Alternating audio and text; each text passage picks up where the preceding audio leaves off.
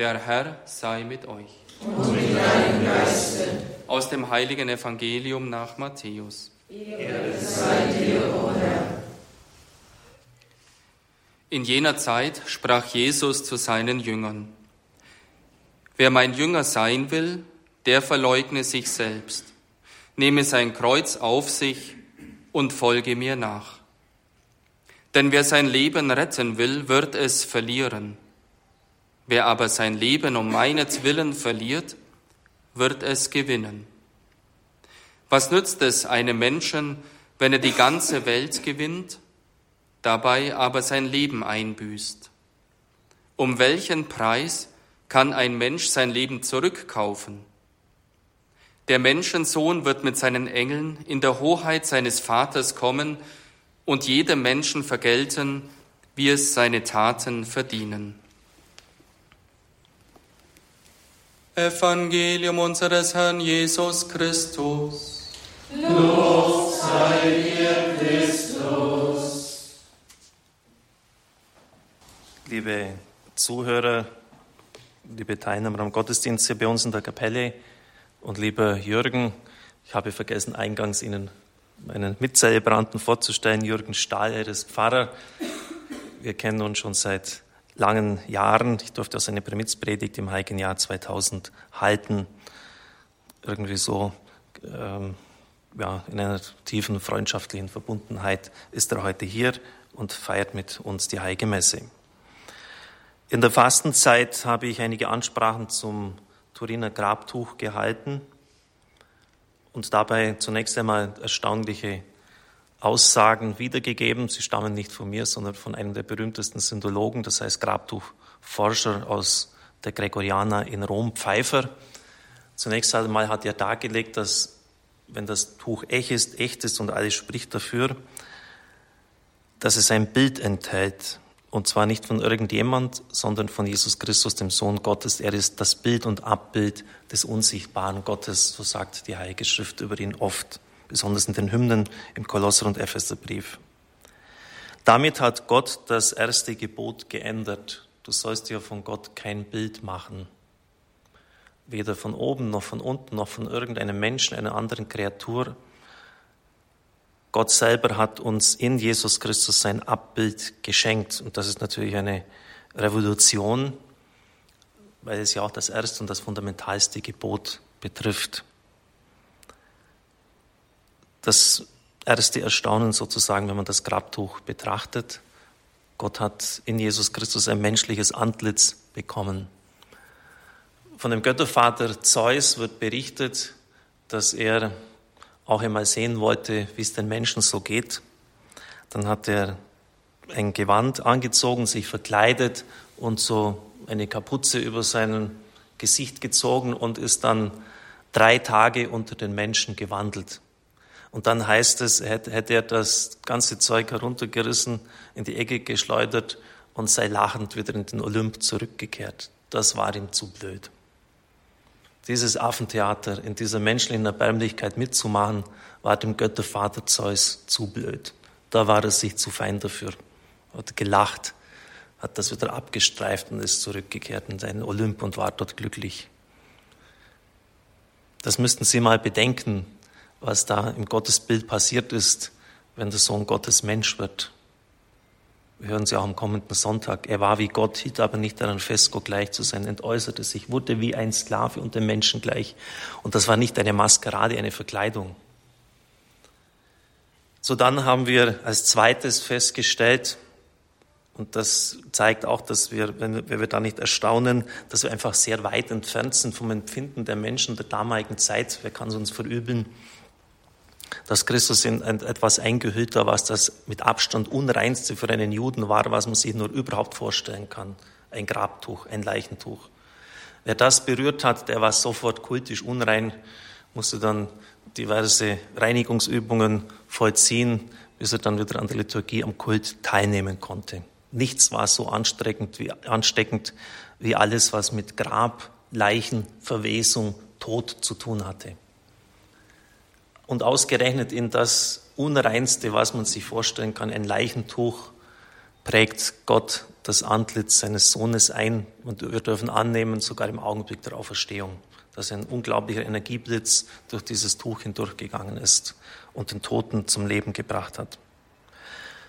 Das hat natürlich theologisch auch enorme Konsequenzen, dass so diese Trennungslinie rein, unrein, die am Alten Testament unglaublich scharf aufgerichtet war, da gibt's ja unzählige Vorschriften, was alles kultisch verunreinigt hat, was man alles tun hat müssen, um wieder rein zu sein, niedergerissen ist. Auch bestimmte Speisevorschriften, Tiere, die man nicht essen durfte, die unrein waren, all das ist damit de facto auch gefallen. Und ein drittes, da denken wir auch kaum dran, wo wir eigentlich auch erstaunen müssten, es ist, ist ja auch wieder nicht unsere Schuld, aber wenn, Sie damals in der damaligen Zeit gelebt hätten, dann würden Sie wahrscheinlich auf ein Kreuz ein bisschen anders schauen, als wir es heute tun. Das schmückt unsere Zimmer und es macht sich ja nicht schlecht, oder? So ein, ein Kreuz im Herrgottswinkel oder hier bei uns im Balderschwang, aber nicht nur dort, überall auf den Berggipfeln sehen wir schöne Kreuze. Das Kreuz hier bei uns oben ist sogar in der Nacht erleuchtet. Wenn Sie einmal miterlebt hätten, wie das ist, dass ein Mensch am Kreuz verendet und was da abgeht, ich glaube, da wird, ein, wird jeder von uns ganz, ganz anders auf das Kreuz schauen. Zumindest in der Antike war das so. Ich lese Ihnen da mal was vor von Cicero, das ist dieser berühmte Staatskundler im ersten Jahrhundert vor Christus, stammt der Satz, Henker, Verhüllung des Hauptes und schon das bloße Wort Kreuz sollen fernbleiben nicht nur dem Leib der römischen Bürger, sondern auch ihren Gedanken, ihren Augen und ihren Ohren. Die Kreuzesstrafe blieb aber auch bei Sklaven und Provinzialen, der römische Bürger wurde mit dem Schwert hingerichtet, nicht mit dem Kreuz, im Allgemeinen auf schwere Delikte wie Mord, Tempelraub, Hochverrat und Aufruhr beschränkt.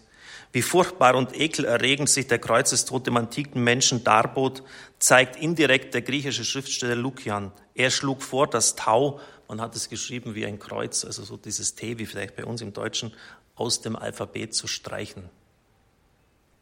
Das Tau aus dem Alphabet zu streichen. Wenn Sie den Film The Passion gesehen haben von Mel Gibson, dann können Sie ja und die Wirklichkeit wird wahrscheinlich noch viel grausamer gewesen sein, in etwa erahnen, was da abgegangen ist. Exekutierte und Feinde blieben am Kreuz hängen, bis sie die Geier geholt haben und die Raubvögel, die wilden Tiere. Erst dann wurden die Überreste irgendwo eingescharrt. Für den antiken Menschen war eine derartige Verweigerung des Begräbnisses viel furchtbarer als für uns.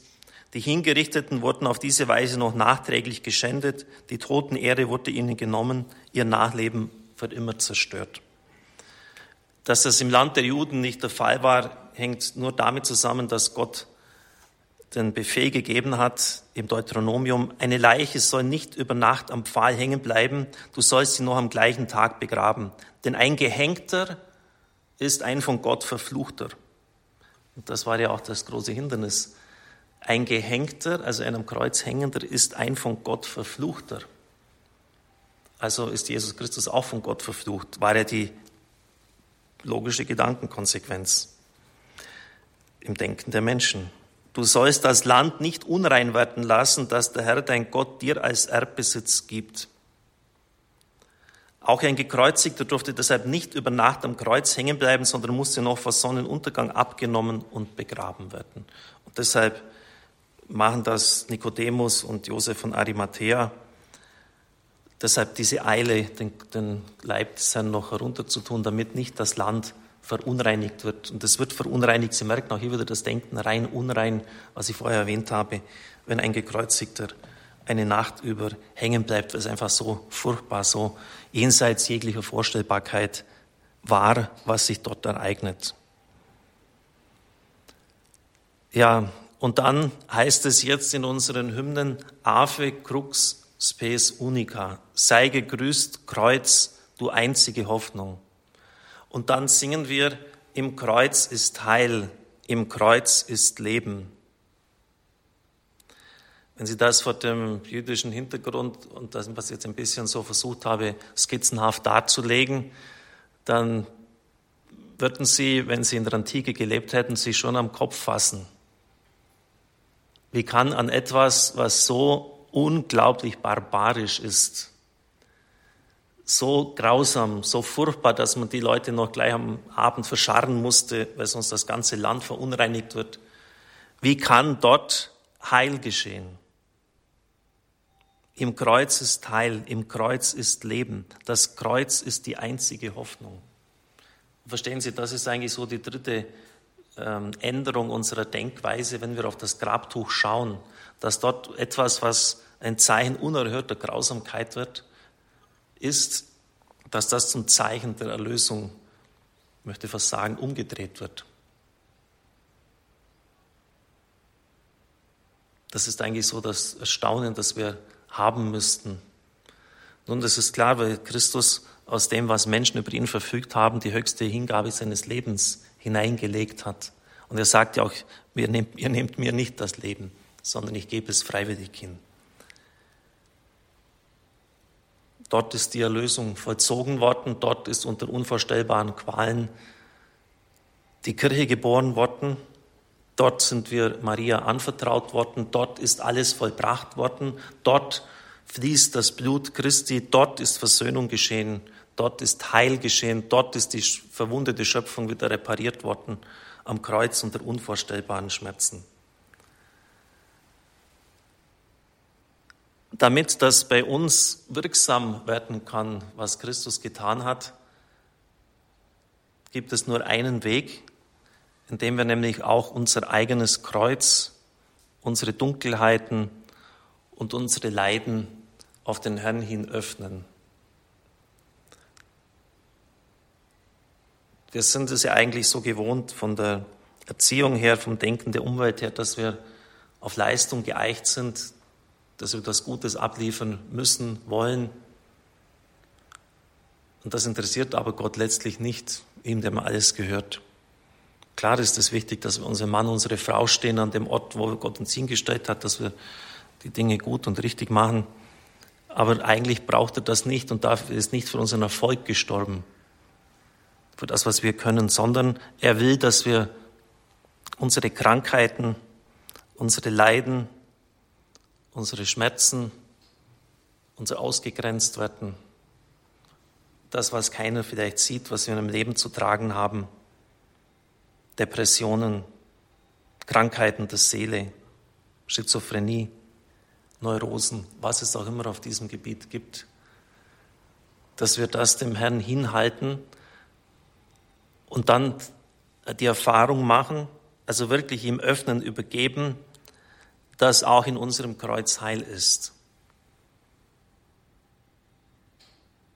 Es ist sehr still hier. Sie spüren, da, da geht es wirklich letztlich um alles.